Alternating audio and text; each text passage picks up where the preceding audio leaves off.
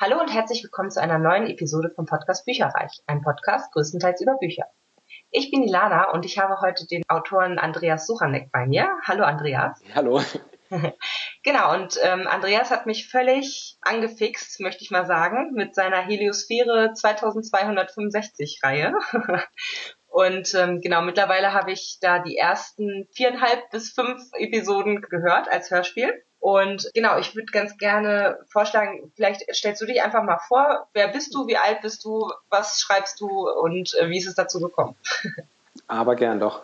Äh, mein Name ist Andreas Suchanek, ich bin 34 und ja, wie schon erwähnt, bin Autor, habe ursprünglich eigentlich Informatik studiert, aber eben immer mit dem mit der Hoffnung, dem Hintergedanken, äh, eines Tages dann als Autor Fuß zu fassen und hatte mich äh, deshalb auch immer wieder beworben bei Bastei. Mhm. Die bringen ja verschiedene Heftroman-Serien raus. Äh, das ist heute schon ein bisschen vergessen. Früher in den 80ern, da war das ganz, ganz bekannt und da gab es ganz viele Reihen. Das sind so von den heute äh, John Sinclair, Professor Zamora, Matrax, diese ganzen Reihen, die, die es heute noch gibt. Mhm. Und ich hatte dann Ende 2010 die Zusage bekommen bei Sternenfaust, das ist eine Science-Fiction-Reihe. Okay. Und habe dann dort mit einem Gastroman gestartet und der, der Lektor, der Thomas Höhl war da, den konnte ich überzeugen mit diesem Gastroman. Und dann hat er mich in die Crew der Stammautoren aufgenommen. Ja, und das war dann so der Start. Kurze Zeit später bin ich dann bei Professor Zamora mit eingestiegen. Das ist Urban Fantasy, Kampf gegen Dämonen. Mhm. Und äh, dann bei Matrax, die dunkle Zukunft der Erde. Das ist so eine dystopische Science-Fiction-Serie. Mhm. Und das äh, lief dann eine Zeit lang neben meinem Studium nebenbei. Und dann war äh, das Studium kam dann so langsam gegen Ende. Mhm. Und ähm, gleichzeitig wurde Sternenfaust eingestellt. Das, das fiel so beides relativ aufeinander. Und dann stand ich vor der Wahl, ja, was machst du jetzt? Jobsuche intensiv oder das Risiko eingehen? Ja, selbstständig machen und äh, mit einer eigenen Serie versuchen, den Durchbruch zu schaffen. Und äh, dafür habe ich dann, also ich habe dann tatsächlich das Wagnis äh, bin das Wagnis eingegangen und habe ähm, eben die Serie Helios 4 2265 konzipiert und dann geschrieben und dafür auch eben den Verlag Greenlight Press gegründet, in der Hoffnung, dass es dann eben funktioniert. Und ja, das hat es dann und ähm, ist gewachsen, wurde größer, ging dann eben auch im Hörspielbereich über und ja, hat jetzt ja mittlerweile auch noch eine Spin-off-Serie und ich selbst habe auch noch eine dritte Serie, das ist das Mordsteam, also das ist Krimi-Bereich, was ganz anderes, so ein bisschen um den Gegen, den Kontrast zu setzen. Mhm. Ist und, das denn aber auch ein ja. Heft, also das ist auch eine Reihe sozusagen, eine Heftromanreihe, wenn man so möchte? Genau, und zwar für mich war immer der Grundgedanke, also war ich, als Jugendlicher habe ich selber diese ganzen Heftromane inhaliert. Mhm. Für mich war es immer so, das Buch ist für mich so das Pendant zum Kinofilm. Ja, also umfangreich, aber kommt eben nicht einmal im Monat, sondern ist dann mehr einmal im Jahr oder alle zwei Jahre, je nachdem. Mhm. Und der Heftroman für mich immer das Pendant zur Fernsehserie. Mhm. Ja, also man kann regelmäßig, aber mit kleinerem Umfang lesen und wächst dann schneller rein und, und äh, die Charaktere sind viel näher wie man eben so jede Woche sich vor den Fernseher setzt. Ne? Ja. Hat aber auch die Herausforderung, dass man eben den Leser wirklich in diesem Intervall, also bei Helios 4 beispielsweise monatlich, beim Mordsteam auch, den Leser wirklich abholen muss und spannend unterhalten muss und dann müssen die Cliffhanger und der rote Faden stimmen und äh, es ist schon eine Herausforderung. Oh, warte, das heißt, du veröffentlichst jeden Monat ein neues Buch davon? Genau, also zum jetzigen Zeitpunkt, das ist auch tatsächlich so ein bisschen jetzt das Oberlimit, waren es monatlich ein Helios 4, monatlich ein Mars-Projekt, also das ist diese Spin-off-Reihe zu Helios 4 ja. und monatlich ein Mods-Team. Und bei, also bei Mods-Team ist jetzt aber der erste Zyklus abgeschlossen, das sind zwölf Bände. Mhm, und äh, danach ist jetzt erstmal eine Pause, da kann ich dann wieder quasi vorschreiben, ein bisschen Puffer aufbauen. Mhm. Und das Mars-Projekt, das ist von vornherein auf sechs Bände festgelegt gewesen. Das sollte einfach eine beliebte Figur aus Helios 4 ausgliedern. Und diese Figur oder diese Crew erlebt halt ein eigenständiges Abenteuer. Und wenn diese sechs Bände rum sind, dann werden die wieder eingegliedert in die Hauptserie. Also mhm. sind dann wieder Teil des ursprünglichen Universums. Ja. Verstehe, das, das wollte ich gerade auch noch fragen, ob das in irgendeiner Form, also wie du schon sagst, du hast ja einen roten Faden, aber mhm. hast du auch ein Ende? also bei Helios 4, wie ist das da? Also hast du da schon, oder ist da schon klar, bis wann es gehen wird? Oder? Also bei Helios 4 ist es so, oder generell, sage ich mal, ist es so, äh, die, die Zyklen, die sind bei mir immer zwölf Bände lang. Okay. Und je nachdem gibt es dann noch ein Überthema in das diese Zyklen eingebettet sind oder eben nicht. Also jetzt am Beispiel Helios 4. Mhm. Da gibt es ein ein Ereignis oder mehrere Ereignisse und die laufen alle auf Band 12 hin. Und da gibt es eine große, große Enthüllung, die eben quasi rückwirkend so den Schleier hebt und sagt, oh, so, so ist es ah, eigentlich. Ah, ja, ja. Okay. Gleichzeitig geht aber der, die Haupt, die große Hauptstory, die eben, ich sag jetzt mal, im Hörspiel oder Band 3, so Band 3, Band 4 in Anfang nahm, äh, länger. Also quasi der große Kampf zwischen zwei Fraktionen. Mhm. Und da ist tatsächlich jetzt Band 50, wird das alles abschließen. Komplett. Also da ist alles, was offen ist, kommt zu einem runden Ende. Okay. Und dann beginnt aber ein neuer Handlungsabschnitt. Also einen Zeitsprung wird es geben, einen kleinen. Mhm. Und dann geht die Geschichte weiter. Also ein, ein richtiges Ende ist nicht geplant bei okay. Aliens 4. Mhm. Das soll weiterlaufen. Ja, cool. Eigentlich ganz, ganz spannend so. Aber weißt du schon alles, was passieren wird? Also bis Band 50 ja wahrscheinlich schon, aber. Ähm, also es ist so, ich habe ganz zu Beginn der Serie fest, also die exakte Handlung der ersten zwölf Bände festgelegt. Mhm. Und für die weiteren Zyklen habe ich immer mir notiert, was soll in diesen Zyklen mit den Figuren noch passieren? Also wie wird der, der Weg der einzelnen Charaktere aussehen? Was wird enthüllt? Was wird noch nicht enthüllt? Wo werden die Figuren stehen, wenn der Zyklus vorbei ist? Um so eben generell die ganzen Spannungspunkte, also zu wissen, wo setze ich die Spannungspunkte? Wo werden die Cliffhanger sein? Um, um diese ganzen Handlungsstränge auch zu verweben, um zum Beispiel, also die, die Zyklushalbzeit, das ist immer der sechste Band von einem Zyklus, hat immer einen ganz gewaltigen bösen Knall sage ich mal. Also da läuft alles so ein bisschen drauf hinaus.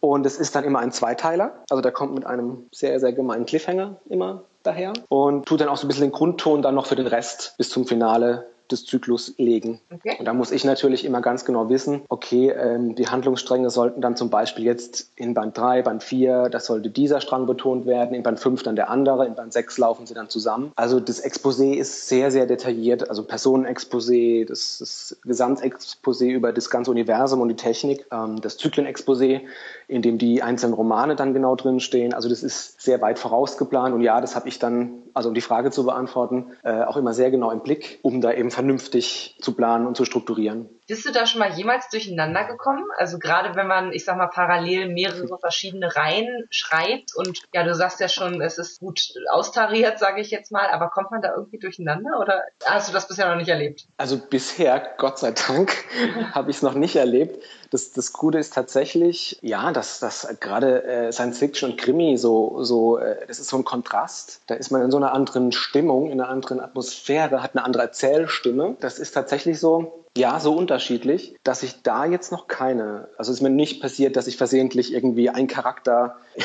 in das falsche Universum gesetzt habe oder so. Mhm. Die Spin-off-Serie, die liegt natürlich sehr nah mhm. äh, bei Helios 4 und da habe ich dann manchmal schon gemerkt, dass ich eine, eine Technologie oder so, die jetzt aber in der Spin-off-Serie nicht drin sein darf, mhm. erwähnt habe. Mhm. Aber dafür ist ja das Lektorat da. Ja, richtig. Die, die, bisher ist Gott sei Dank nichts durchgerutscht. Also an dieser Stelle, mein kleine Fehler immer mal, aber das sind dann mehr so, äh, so Rechtschreibsachen, die mal durchrutschen. Mhm. Aber jetzt so Logikbrüche scheinbar noch nicht. Toi, toi, toi. Ja, sehr gut. Stelle ich mir schon relativ schwierig vor, weil ähm, auch als Leser finde ich, man muss schon erstmal wieder ein bisschen reinkommen. Und mhm. manchmal, also sagen wir es mal so, wenn ich jetzt, ähm, ich habe jetzt die, die Reihe oder die, die Bände relativ nah beieinander gelesen, da konnte ich mich ja auch noch an alle möglichen Leute erinnern so. Aber ich habe das mhm. natürlich auch, wenn ich jetzt, sagen wir mal, ich würde jetzt ein ganzes Jahr lang das nicht mehr lesen, ich glaube, dann bräuchte ich nochmal so die ein oder andere Auffrischfolge oder müsste mir das vielleicht nochmal ähm, ja, durchlesen, teilweise zumindest, damit ich nochmal weiß, ach ja, wer war jetzt nochmal, wer mit wem und wo und wie und warum ja, und so weiter. Ja. Ähm, ist ja schon auch sehr komplex. Also ich finde das ziemlich cool muss ich auch sagen, weil man weiß, Danke. ja, gerade jetzt in den äh, Bänden, wo ich jetzt bin, äh, weiß man halt nicht, wer steht auf welcher Seite, was sind eigentlich die Motivationen und so weiter. Das ist noch alles so ein bisschen dunkel und das finde ich echt gut. Da rätselt man so ein bisschen mit. Danke, das war tatsächlich auch, ich, und ich wollte es komplex gestalten. Mhm. Gab ja ganz, es gibt ja ganz oft dieses schlimme, ganz, ganz schlimme Motto, das ich schon bei Verlagen gehört habe, überfordere den Leser nicht. Und ich sage immer, so leicht lässt sich ein Leser gar nicht überfordern. Nee. Äh, meistens ist es eher so, dass es Unterforderung ist, wenn so eine Story dahin plätschert und man sich nichts traut. Und es gab Momente, da habe ich dann auch überlegt, und oh, hoffentlich wagst du da nicht zu viel, das stimmt. Aber grundsätzlich wollte ich zu Beginn wirklich was machen, was tatsächlich sehr komplex ist, was einen eben mitfiebern lässt. Ja, also das, das, was eben die Fernsehserien uns vormachen. Der Abspann kommt nach einem gemeinen Cliffhanger und man möchte unbedingt wissen, wie es weitergeht. Oder offene Fragen, die einen gepackt haben, Rätsel. Und das sollte wirklich, ja, das sollte eben wirklich komplex werden. Und hoffentlich nicht zu komplex, aber bisher gibt's keine Beschwerden. Ja, Stichpunkt Serie, das ist ja momentan mhm. auch nochmal also noch stärker im Trend, als es sowieso ja schon die ganzen Jahre war. Ich meine, GZSZ und ähnliche deutsche Serien sind ja wirklich seit Jahren schon äh, auf der Spitze. Aber jetzt äh, gerade durch Game of Thrones und so weiter kommt das ja teilweise auch Büchern, normalen Büchern, sage ich jetzt mal, zu, zu Teil. Und ich glaube, die Leute mh, hm, gucken auch viel, viel mehr Serien als früher oder sind mit diesem Format einfach noch äh, stärker angebandelt. Meinst du, dass sie das hilft im, im ja doch stark umkämpften Buchmarkt? Oder du hast schon gesagt, das war eher, dass du von dir aus selber früher auch schon viele Hefte Romane gelesen ja. hast und es deswegen eigentlich darauf äh, gekommen bist, das so zu schreiben. Aber glaubst du, dass sie das auch ein Stück weit bei der Vermarktung hilft? Also um die Frage direkt zu beantworten, ja. Und jetzt liefere ich mal die Erklärung nach. Und zwar glaube ich generell, dass unser Fernsehmarkt oder das Fernsehen generell extrem prägend ist also dass es wirklich unser Grundverhalten einfach so ein bisschen beeinflusst. Also früher war es ja so, dass die Fernsehsender eben zum Beispiel dieses alte Muster komplett bestimmt haben. Einmal die Woche kommt, kommt eine Folge von einer Serie. Mhm. Heute äh, haben wir verschiedene Streaming-Anbieter und wenn man Lust hat, setzt man sich hin und liest das Ganze, äh, bin ich schon beim Lesen, mhm. schaut das Ganze am Stück durch. Mhm. Ja, also Netflix und Co., sage ich jetzt mal. Ja. Da, da sitzt man auf der Couch, hat am Wochenende jetzt vielleicht mal nichts zu tun oder trifft sich mit Freunden und sagt, ey, jetzt schauen wir einfach mal fünf Folgen am Stück. Mhm. Und das ist natürlich eine tolle Sache. Das bedeutet aber eben zum Beispiel auch, dass Serien auf eine gewisse Art und Weise konzipiert werden müssen, weil man natürlich davon ausgehen muss, dass eben ein Zuschauer nicht eine Woche dazwischen hat, sondern wirklich am Stück. Mhm. Und gleichzeitig dieses, also das, früher war das so mehr dieses prozedurale Gucken, ja, also abgeschlossene Folgen. Und heute ist es mehr das serielle Schauen, weil man die Leute eben dadurch wirklich mitreißen muss. Sonst sagen die nach drei Folgen am Stück gucken, ey, ist langweilig. Mhm. So, und jetzt gerade dieses Serielle, ich glaube tatsächlich, dass in den 80ern waren die Heftromane ganz arg im Kommen, dann sind sie quasi so ein Stück weit ausgestorben. Und ich glaube, dass dieses serielle Lesen jetzt im Moment durch diese Veränderung im Verhalten auch beim Fernsehen stärker wiederkommt. Mhm. Und vor allem erleben wir ja im Prinzip das gleiche, die gleiche Veränderung auf dem Markt, denn es gibt jetzt das E-Book. Und das E-Book ist nicht mehr so wie früher. Äh, das wäre, der Heftroman war zwei Wochen erhältlich am Kiosk und dann war er weg. Mhm. Und dann kam der nächste. Das E-Book ist aber, also nehmen wir an, jemand beginnt jetzt Helios 4 zu lesen. Mhm. Jetzt ist äh, gerade erschienen der 35. Roman. Trotzdem wird, da gehe ich jetzt mal von aus, ein Neuleser nicht mit dem 35. Band anfangen, sondern mit dem ersten. Der ist ja, ja noch erhältlich. Ja. Und das bedeutet für mich natürlich, wenn ich sowas konzipiere, wenn ich sowas rausbringe, das ist toll, dass ja diese Veränderung, dieses serielle Schauen dann ein Stück weit auf diesen Markt übergreift und es ist eine sehr gute Resonanz da. Bedeutet für mich natürlich aber auch genau diese Situation. Ein Leser kann jetzt in seiner Geschwindigkeit 35 Bände lesen mhm. und er sollte möglichst nie das Gefühl haben, dass es langweilig ist. Ja. Weil dann wird er abspringen. Und gleichzeitig darf aber auch nicht der Overkill sein, dass es immer, immer noch eins drauf, immer noch eins drauf und irgendwann verliert es den Reiz. Mhm. Also das hat Vorteile und die helfen bestimmt auch bei der Vermarktung. Also gerade Serienfans werden dann auch dieses serielle Lesen mögen und gleichzeitig birgt es aber andere Herausforderungen. Mhm, ja, verstehe weißt du, ich kann mich noch erinnern, so was äh, in Richtung Heftroman geht oder auch, ähm, weiß ich gar nicht, ob das dann ein Heftroman wirklich war, aber halt so, so Serien aus meiner Kindheit bzw. Jugendzeit äh, waren zum Beispiel von R.L. Stein Gänsehaut oder ah, auch mhm. dann später Fear Street, die habe ich auch verschlungen ohne Ende. Irgendwann hat man dann auch gemerkt, nach welchem Schema die irgendwie abgelaufen sind. Das war mhm. immer so, der hat auch immer so, die, die Kapitel waren immer genau dann so antizyklisch. Kapitel waren immer, haben immer mit einem Cliffhanger aufgehört, damit man möglichst weiter äh, gelesen hat. Und in der Mitte des Kapitels wurde es immer, ließ die Spannung nach sozusagen. Und dann, äh, da konnte man dann quasi zumachen und schlafen gehen so. Aber das hat der halt extra so taktisch so gelegt, dass man wirklich von einem äh, Kapitel ins nächste irgendwie übergeschwemmt wurde. Und mhm. ähm, ich kann mich auch noch erinnern an eine Science-Fiction-Reihe, die ich als Zehnjährige oder so gelesen habe. Animorphs hießen die. Und ah ja, ja, ja, die kenne ich auch. Kennst die du die auch? auch. Mhm, ja. Also ja, viele kennen das nicht, aber ähm, die fand ich auch sehr, sehr gut, muss ich sagen. Da ging es irgendwie mhm. um, um fünf amerikanische Jugendliche, die einen Flugzeugabsturz mit, oder ein Flugzeug sage ich schon, einen UFO-Absturz mitbekommen und äh, wo sie dann gesagt bekommen, dass irgendwie die Aliens schon unter uns sind und zwar in Form von so kleinen ja, wie so, wie so Nacktschnecken und die kriechen halt so in die Gehirne ihrer Wirte und kontrollieren die dann, also der Menschen sozusagen. Und dann äh, haben die halt solche so Morph-Power bekommen, sodass sie sich halt in alle möglichen Tiere verwandeln konnten, die sie halt einmal angefasst haben und dadurch die DNA in sich aufgenommen haben. Ganz, ganz crazy. Und ich weiß, also ich kann mich erinnern, ich habe da irgendwann, ähm, ich bin da wirklich auch jedes Mal, wenn ein neues Buch rausgekommen ist, dann in die Buchhandlung gefahren, habe mir dieses neue Buch gekauft. Und das hat aber, ich glaube, über 100 Bände oder so zum Schluss gehabt. Das und, ging ziemlich lange, ja. Oh, das ging richtig, richtig, richtig lange. Und ich weiß noch, ich habe so die ersten vielleicht 30 oder so habe ich habe ich dann im Regal stehen gehabt und irgendwann hat es mich dann auch geschmissen. Aber das, die fand ich auch echt, echt gut. Mhm. Also ich war nicht ganz so lange dabei. Aber äh, ich weiß noch, ich war auch sehr begeistert. Ich weiß noch, der eine Jugendliche hatte sich dann irgendwie in einen Adler verwandelt und hatte eine Zeit überschritten. Ja. Äh, und war dann im, im Adlerkörper gefangen. Das und stimmt. Ich fand das, ja, ich fand das eine, eine super Idee. Ja. War sehr spannend. Mhm. Das war auch immer sehr spannend gemacht, weil die halt nochmal so verschiedene was für Implikationen hat das, ne? Dass dann zuerst die Politiker unterwandert werden mhm. und äh, wie kann man die bekämpfen? Kann man die irgendwie aushungern und so? Also ganz, ganz spannende Sachen eigentlich. Aber hast du sonst noch irgendwelche mh, hm, Tipps für Leute, die vielleicht deine Bücher gut finden, aber auch ähm, Heftromane gut finden und was, was, was die sozusagen nachträglich oder auch aktuell noch so sonst so lesen könnten? Mm, ja, also das ist, ich sag mal so, ich bin da ein ganz, ich bin da ein Mainstream-Leser und mhm. also so wie ich in den 90ern im Fernsehen aufgewachsen bin mit den Klassikern, ne? Star Trek, Babylon 5, die ganzen Sachen, mhm. ähm, habe ich auch die, ich sag jetzt mal, im Military-Sci-Fi-Bereich klassischen Bücher gelesen. Also die bekannten Serien wie zum Beispiel Honor Harrington, mhm. äh, das gibt's jetzt ja auch schon, oh Gott, ich weiß gar nicht, ich glaube 20 Bücher gibt's da, ich weiß es auswendig nicht mehr. Oder die verschollene Flotte. Oder was ich auch sehr gern lese, ist von dem Commonwealth-Zyklus und den Nachfolger davon von Peter F. Hamilton. Der geht sehr stark auf das, die gesellschaftliche Entwicklung ein, die eben zum Beispiel futuristische Technologie mit sich bringt. Mhm. Ja? Also was passiert mit einer Gesellschaft, wenn es tatsächlich sowas wie Unsterblichkeit gibt mhm. und auch ein, ein Körpertod nicht mehr, nicht mehr passieren kann, ja? weil, weil man wirklich von allem geheilt werden kann. Also Tod ist einfach raus. Mhm.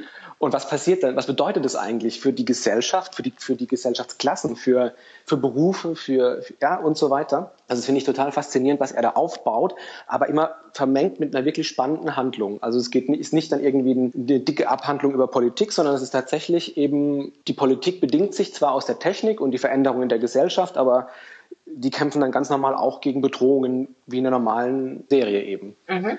Also da bin ich immer sehr beeindruckt von seinen Büchern. Ja, das fasst eigentlich so zusammen. Und die Star Trek Bücher von Crosskult. Also, aber das ist dann für, für Star Trek Fans eben spezifisch. Aber die machen die auch recht gut. Also gute Übersetzungen und gute Qualität. Hast du sonst noch irgendwelche Tipps ähm, von, von Autoren, die vielleicht keine Heftromane schreiben, sondern äh, einfach so allgemein nochmal? Ja, also das, das waren jetzt alles keine Heftromane, das waren Bücher Ach so. ähm, im Heftromanbereich. Also Science Fiction im Heft, Heftroman, wirklich im Heftromanbereich. Mhm. Da gibt's ja, also Perry Roden von, mhm. von Pavel Möwig, da habe ich selber auch äh, einmal mitgeschrieben. Mhm. Und äh, Matrax, die dunkle Zukunft der Erde von Bastei, das ist Dystopie. Das sind so die Vertreter äh, des Science-Fiction-Genre. Mhm. Und äh, viel mehr, äh, ich hoffe, jetzt kommt nicht gleich ein wütender, wütender Fan und sagt aber, aber soweit ich weiß, gibt es im Heftromanbereich mittlerweile nicht, sonst nichts mehr. Da ist ziemlicher Kahlschlag. Wie ist das denn, äh, wenn jetzt Hollywood an deine Tür klopfen würde, beziehungsweise HBO vielleicht? Hast du dir schon mal so Gedanken gemacht? Ich meine, äh, Jetzt wurde es ja auch schon als Hörspiel vertont tatsächlich. Mhm, mhm, ähm, hast du dir schon mal Gedanken gemacht, wie deine Charaktere aussehen würden, beziehungsweise welche Schauspieler sich da vielleicht eignen würden? Das finde ich jetzt echt interessant, weil ich tatsächlich immer gedacht habe, also wenn mal ein amerikanischer Sender auf mich zukommt, Aha. dann bitte HBO, weil, weil die qualitativ wirklich Geld in ihre Sachen reinpumpen, dran glauben mhm. und äh, richtig coole Sachen machen. Und äh, die Serie erscheint ja bereits auf Englisch, also die ist schon Amerika, England, Kanada, Australien erhältlich. Okay. Allerdings äh, ist da noch viel, viel Werbung zu machen, bevor hoffentlich nochmal die Bestseller-Charts anstehen. Das wäre schön. Ich arbeite dran. Mhm. Und dann ist natürlich immer so der ferne Traum tatsächlich, ey, was ist, wenn eines Tages das dann wirklich da überall in jedem Land abgeht und dann Hollywood kommt. Ja, und tatsächlich habe ich mir diese Gedanken schon gemacht. Mhm. Also es gibt eine, äh, eine Facebook-Seite zu Helios 4, äh, also einfach facebook.com slash Helios 4 2265 und da lasse ich mir immer neue Sachen einfallen, um auch ein bisschen über den Hintergrund zu plaudern, eben wie es entstanden ist. Und da zu Beginn habe ich mir schon sehr früh darüber Gedanken gemacht, mache ich generell, wenn ich das Aussehen der Charaktere festlege, dann nehme ich sehr gerne Schauspieler als Vorlage, mhm. um einfach da so mich ein bisschen auf den Charakter so einzuschießen, ja. Mhm. Und zum Beispiel der Charakter Tess Kensington, da bildet für mich Kristen Bell die Vorlage. Das ist die Schauspielerin von Veronica Mars, mhm. eine bekannte Jugenddetektivreihe. Ja. Bin ich großer Fan von und finde die Schauspielerin richtig klasse. Mhm. Und das Lustige ist, dass eben äh, diese Schauspielerin hat eine deutsche Synchronsprecherin, die mhm. Manja Döring. Mhm. Und diese Synchronsprecherin spricht auch den Charakter in der Hörspielserie. Ja, sehr gut. Also da hat das Studio in Berlin, habe ich, ich hab, war am Anfang da gesessen und habe gesagt, ey Leute, wenn ihr das schafft, das ist die Vorlage. Der Charakter hat sogar ein paar Eigenschaften von Veronica Mars mitbekommen, als kleine Hommage. Ja. Habe ich gesagt, wenn ihr das schafft, mir diese Stimme zu holen, ja, bin ich euch ewig dankbar. und sie haben es geschafft. Sie haben die tatsächlich dann angeschrieben und sie war dabei und macht es jetzt Feuer und Flamme. Die ist ganz begeistert. Klasse. Wie ist denn ja. das überhaupt dazu gekommen, dass äh, die, die Bücher jetzt als Hörspiel betont wurden? Ja, das war, also der, der, der Erfolg zog langsam an. Mhm. Und ich habe irgendwann gesagt, okay, was wäre jetzt der nächste Schritt? Und dann habe ich gesagt, okay, es wären eigentlich parallel Hörspiel und die englische Übersetzung. Und die englische Übersetzung ging dann recht schnell anzuleiern. Und das Hörspiel wusste ich aber auch, ich möchte, wenn ich das mache, nur ein Studio. Und zwar das Studio, das die Serie Mark Brandis seit Jahren erfolgreich, jetzt ist es abgeschlossen mittlerweile, aber viele Jahre lief die, lief die Reihe. Und die haben die gemacht. Wie und wirklich Reihe? Mark Brandis. Mark Brandis, okay, das habe ich noch nie gehört. Hm? Das war auch eine Buchreihe. Ich weiß jetzt gar nicht genau, wann sie genau erschienen ist, aber die haben sich eben dann die Lizenz dafür geholt und haben die dann vertont und es war also richtig genial. Und da habe ich gesagt, okay, äh, das sind die, die es vorgemacht haben, jahrelang, wie man es richtig macht und die möchte ich. Und wenn mhm. die Nein sagen, ja, dann wird's nicht äh, vertont. Dann, mhm. dann lasse ich's. Und dann habe ich die einfach angeschrieben und habe da ganz blauäugig gesagt, ey, habt ihr nicht Lust und hin und her? Mhm. Und dann äh, bekam ich eben Antwort von Balthasar von Weymann. Das ist einer äh, neben Joachim Redeker, die die beiden sind die Doppelspitze von Interplanar. Mhm. Und dann haben wir uns in Berlin getroffen und dann haben sie gesagt, ja, also die Kapazitäten wären denn da. Und dann haben wir ein bisschen uns über die Kosten unterhalten, was dann auf die Greenlight Breast zukäme. Und nach einigem Hin und Her haben wir dann gesagt, okay, die machen das. Wir starten mit einer Dreierstaffel, also mit den ersten drei Folgen. Mhm. Und wenn die äh, gut ankommen, wenn es funktioniert, dann machen wir immer drei im Dreierblock. Also immer drei neue werden dann produziert. Und ja, dann ging es plötzlich auch irgendwie Schlag auf Schlag. Also erst hat es etwas gedauert und dann Schlag auf Schlag. Drehbucherstellung und dann ging es an die Sprecher. Und ich muss sagen, das war echt, also das war richtig toll. So, ich konnte selber Vorschläge machen und äh, die Schauspieler, die wir nicht bekommen haben, also die Schauspieler beziehungsweise Synchronsprecher, mhm. hat dann Balthasar Ersatzvorschläge gemacht. Das war gerade gerade die Noriko Ishida war ja eine, eine sehr schwere Geschichte. Ja. Weil ich auch gesagt habe, wir sind in der Zukunft und zwar weit in der Zukunft und in den Romanen sprechen die alle terranisch. Also kein Akzent bitte, kein.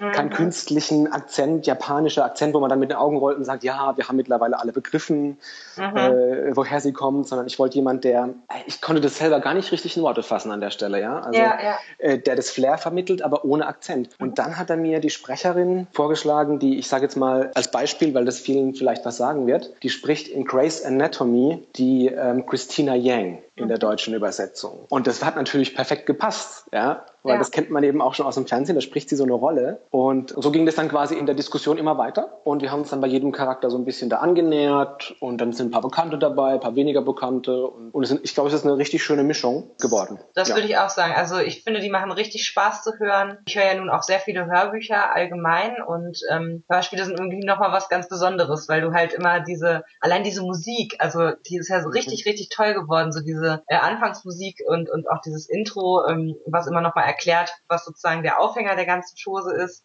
finde ich super. Also sobald ich das höre, bin ich echt direkt wieder drin und, und habe da irgendwie Spaß dran. Also super geworden. Von der Musik, von den Soundeffekten, von den Sprechern her. Und ich, ich kenne sehr, sehr viele. Also ich wüsste da jetzt teilweise wahrscheinlich nicht unbedingt ein Gesicht zuzuordnen, was ich aber auch ganz gut finde, mhm. weil man dann eben sich da doch noch mehr auf den Charakter selber einlassen kann. Aber man mhm. kennt es halt irgendwie auch. Also es ist äh, ja, wirkt dann sehr, sehr hochwertig und sehr, sehr gut gemacht einfach. Vielen Dank. Also da wird jetzt äh, das äh, Produktionsstudio sich sehr freuen, wenn es das hört. Und, äh, aber das ist tatsächlich, also ich, man muss das immer sehen, ich bin zwar der Autor, aber ähm, habe natürlich mit der Produktion nichts zu tun. Also, ja. also ich natürlich, ich gucke dann das Drehbuch an. Ich habe ein Drehbuch selber geschrieben und beim restlichen gucke ich dann immer auch mit drauf. Und äh, aber jetzt wirklich bei der die Aufnahmen im Studio, ja, oder die die Klänge, damit habe ich nichts zu tun. Es ist komplett interplanar. Ja. Mhm. Und ich saß natürlich am Anfang dann auch zitternd davor, ja, schweißnasse Hände. Erstes Mastertape geht ein und ich dachte mir so, oh mein Gott. Oh. Ähm, und jetzt hoffentlich, hoffentlich bin ich danach zufrieden, weil das wäre, es gibt nichts Schlimmeres, wenn man dann das eigene Baby äh, mhm. quasi in dieser neuen Umsetzung, in dieser Adaption dann hört ja. und unzufrieden ist, aber überhaupt nicht. Also ich habe mir das angehört, ich war, ich hatte Gänsehaut teilweise, ich war komplett begeistert und das ist natürlich sowohl dem Studio als auch den Sprechern zu verdanken, weil die leisten halt einfach eine geile Arbeit. Ja. Also, äh, bisher sind ja fünf Bände erschienen, oder? Im Hörspiel? Ja. Genau, richtig. Fünf Stück sind jetzt da. Das sechste erscheint, das soll jetzt Ende Mai wollen wir das rausbringen. Ja, okay, genau. Also ich habe das Master-Tape noch nicht gehört. Das kommt dann wahrscheinlich jetzt im Laufe, Laufe April zu mir. Mhm. Und dann ist noch so ein bisschen Artwork und Booklet vorbereiten. Wir machen ja immer ganz viel ins Booklet. Ja. Und das ist immer so, dann, dann Kontakt aufnehmen mit den Sprechern, ob sie Lust haben, da jetzt das Interview zu machen mhm. und dann so überlegen, was wir, was wir so reinmachen können. Ja, das äh, habe ich auch schon gesehen. Hier sind teilweise dann so Waffen abgebildet oder genau nochmal kleinere Interviews und Zeichnungen und also ganz, ganz fantasievolle Sachen. Danke, ja, es ist, ähm, ich habe einfach immer gedacht, okay, wir bringen das jetzt als MP3 raus und wir bringen es als CD raus. Mhm. Und natürlich kostet die CD etwas mehr, das ist klar, weil wir müssen die ja auch pressen lassen. Ja. Und also ich bin selber immer äh, begeisterter Science-Fiction-Leser und Hörer mhm. und habe dann einfach gedacht, okay, wenn schon jemand wirklich das Geld ausgibt für diese CDs, dann soll der wirklich auch was Besonderes bekommen.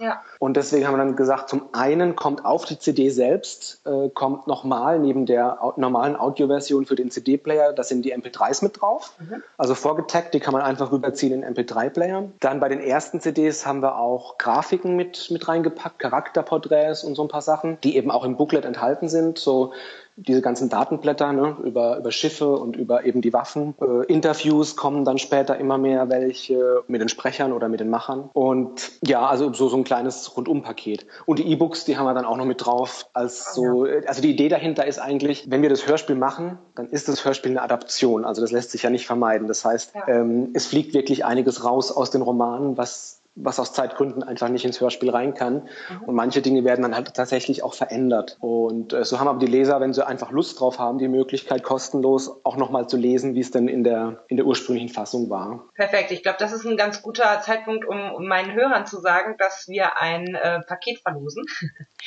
Und zwar ähm, solltet ihr demnächst mal auf die Facebook-Seite von Podcast Bücherreich gehen, denn dort wird es einen Beitrag geben, wo ihr kommentieren könnt. Und dann gibt es die ersten fünf Hörspiele Spiele von Andreas Suchaneks Reihe Helios 4 2265 zu gewinnen. Genau, das äh, nähere Details, wie gesagt, ein paar Tage nach der, nach der Episode wird es das auf der Facebook-Seite von Podcast Bücherreich geben. Und äh, das ist, wenn ich mich richtig erinnere, Podcast unterstrich wo ich erreich oder auch Podcast, wo ich erreiche in einem Wort durch. Das bin ich mir immer nicht ganz sicher, aber das findet man ganz gut auf Facebook in der Suche. genau, schaut da einfach mal rein, das wird sich lohnen. Jetzt habe ich noch eine längere Frage sozusagen für dich, bevor es zu den Quickie-Fragen geht. Gerne. Ein bisschen wahrscheinlich so ähnlich wie äh, welches, welches ist dein Lieblingskind? Gibt es einen Charakter in deinem Buch, ähm, wo du am meisten Herzblut reingesteckt hast? Oder vielleicht auch einen Charakter, der am interessantesten zu schreiben war für dich? Und warum? Okay, das ist eine Frage, die ist in dem Fall sehr schwierig zu beantworten, weil das tatsächlich wirklich davon abhängig ist, in welcher Phase der Charakter gerade ist, was der Charakter gerade erlebt. Ja. ja. Und das macht den, macht diese Figur zu bestimmten Zeit, zu einem bestimmten Zeitpunkt total interessant und macht unfassbar viel Spaß, mhm. während andere eben in den Hintergrund rücken. Okay. Aber ich kann zum Beispiel sagen, die Hauptfigur, der Cross, der Captain Cross, der ist tatsächlich für mich eine Figur oder einer der interessantesten Charaktere, sagen wir es mal so, mhm. weil der abgesehen, also es startet ja mit der Grund, mit, mit, dem, mit der Ausgang der Story, dass er recht jung mhm. auf diesen Posten an der Spitze, sage ich jetzt mal, gesetzt wird. Und das geht einher mit sehr viel Verantwortung. Und das alleine wäre ja eigentlich schon enorm viel Druck. Aber hinzu kommt eben, dass äh, sich dann im Verlauf der Handlung, ich will jetzt nicht zu viel verraten und nicht zu spoilern, aber mhm. ich sage jetzt einfach mal, es kommt zu großen Veränderungen in der politischen Welt. So, mhm. mehr sage ich dazu jetzt mal nicht. Genau. Aber gerade als Kommandant von einem Schiff muss man dann natürlich ganz oft Entscheidungen treffen, die wirklich über, über das Wohl der gesamten Crew entscheiden. Und zwar nicht nur im Kampfgeschehen, sondern auch das Leben mhm. von denen, das normale, das Privatleben, alles verändert sich. Und er selbst merkt im Verlauf der Handlung eben auch, dass seine, seine Entscheidungen Opfer fordern. Also zum einen Opfer äh, Menschen, die sterben, zum anderen für ihn selbst äh, massiv. Und das äh, ist für seinen Charakter, wie geht er mit dem Druck um, was für Folgen hat das? Mhm. Und es ist eben nicht so, dass er über alles jetzt einfach so hinweggeht. Ja, also er hält, er hält da schon gut durch, aber es ist eben, ich sag mal so, ich habe mir immer ganz arg die Prämisse vorgenommen und, und das war mir ganz wichtig für meine Figuren. Nichts passiert einfach so und wird vergessen. Mhm. Also manche Dinge haben dann auch Langzeitauswirkungen, die dann erst später durchkommen. Mhm. Und da ist er, also mit ihm konnte man da wirklich viel, viel machen. Wer jetzt auch ganz interessant war, fand ich auch zum Beispiel die Dr. Petrova, die ja recht früh in der Handlung ich sag jetzt mal, einen eigenen Handlungsstrang bekommt. Ich formuliere es jetzt mal so. du, du weißt es schon, du, hast, du bist da schon angelangt. Richtig. Aber ich will da nicht zu viel verraten. Und sie ist tatsächlich dann einige Romane lang hat sie wirklich einen komplett eigenen Handlungsstrang, wo sie auch außerhalb der normalen, außerhalb des Schiffes und, und etwas erlebt. Und das war für mich zum einen interessant, weil ich dadurch mit ihrer Hilfe einen sehr düsteren Blickwinkel beschreiben konnte und auch die Auswirkungen auf sie, was sie durchmachen muss, welchen Weg sie da gehen muss. Also das war im ersten Zyklus, da war sie wirklich, sie und Cross waren da eine der interessantesten Figuren für mich zum Schreiben. Mhm. Ja. Okay, ja, finde ich gut. genau, und dann habe ich noch ein paar Quickie-Fragen für dich vorbereitet. Ähm, da geht es einfach um eine spontane Meinung sozusagen zu äh, ein paar Auswahlmöglichkeiten bzw. offenen Fragen. Mhm. Und zwar für dich persönlich, was hast du lieber, Roman oder Sachbuch? Roman. Hörbuch oder Buch? Buch. Was ist dein zuletzt gelesenes Buch? Ich lese jetzt gerade aktuell von Diane Gableton das zweite Buch aus der Outlander-Reihe. Ah ja. Lieblingsleseort? Mein Bett. Und. Hast, hast du eine Lieblingslesejahreszeit? Ja, das, ich lese äh, lieber im Winter. Also wenn es schon kalt und verregnet ist und es auf mein schräges Dach prasselt. Ich habe eine Dachwohnung. Ah. Und dann im Bett liegen. Ja, sehr gut. Ja, vielen, vielen Dank. Ich äh, hoffe, alle haben sehr ganz gerne. viel ja, Lust bekommen, deine Bücher zu lesen. Ich persönlich, wie gesagt, finde sie sehr, sehr gut. Das würde mich und, freuen. Ja, fühle mich immer da sehr unterhalten und ähm, dann bedanke ich mich schon mal für das Gespräch. Ich habe zu danken. Und genau, wenn du magst, kannst du gerne auch nochmal, du bist äh, auf Facebook, bist du sonst noch anzutreffen, für alle, die Lust haben, mal reinzustöbern? Also ich bin zum einen auf der Facebook-Seite mit, klar, mit, mit Seiten von, mit der Facebook-Seite von Helios 4, mhm. mit der Facebook-Seite von Mords Team. Also das ist dann Facebook slash Welcome to Barrington Cove. Und ich habe eine Autorenseite auf Facebook, da ist auch der Instagram-Feed integriert. Das heißt, wer so ein paar Eindrücke so von meinem Leben als Autor, von meinem Privatleben haben will, der kann da gerne vorbeischauen. Es gibt auch Gewinnspiele immer mal wieder zu, zu allen Serien, also zum Mordsteam, zu Helios 4, zum Mars-Projekt, zu den Hörspielen. Ja, und ansonsten Twitter und Google Plus. Okay. Einfach, einfach mal schauen, einfach in Zufeld eingeben, das, das findet man. Cool. Hoffe ich. Ganz, ganz lieben Dank, Andreas. Sehr gerne. Dann mach's erstmal gut und bis bald. Bis bald. Tschüss. Tschüss. Informationen zu allen Büchern, über die ich heute gesprochen habe, findet ihr auf meiner Website www.bücherreich.net mit UE. Ihr könnt dort oder auf Facebook unter www.facebook.de slash podcastbuicherreich in einem Wort durch mit mir in Kontakt treten. Meine E-Mail-Adresse lautet buicherreich at gmail.com. Wenn ihr diesen Podcast über iTunes abonniert habt, würde ich mich riesig freuen, wenn ihr mir eine 5-Sterne-Bewertung hinterlasst. Dies ist ein privater Buch-Podcast, in dem ich nur meine eigene private Meinung wiedergebe. Wenn mir ein Buch oder Hörbuch kostenlos zur Verfügung gestellt wird, kennzeichne ich es entsprechend auf meiner Website.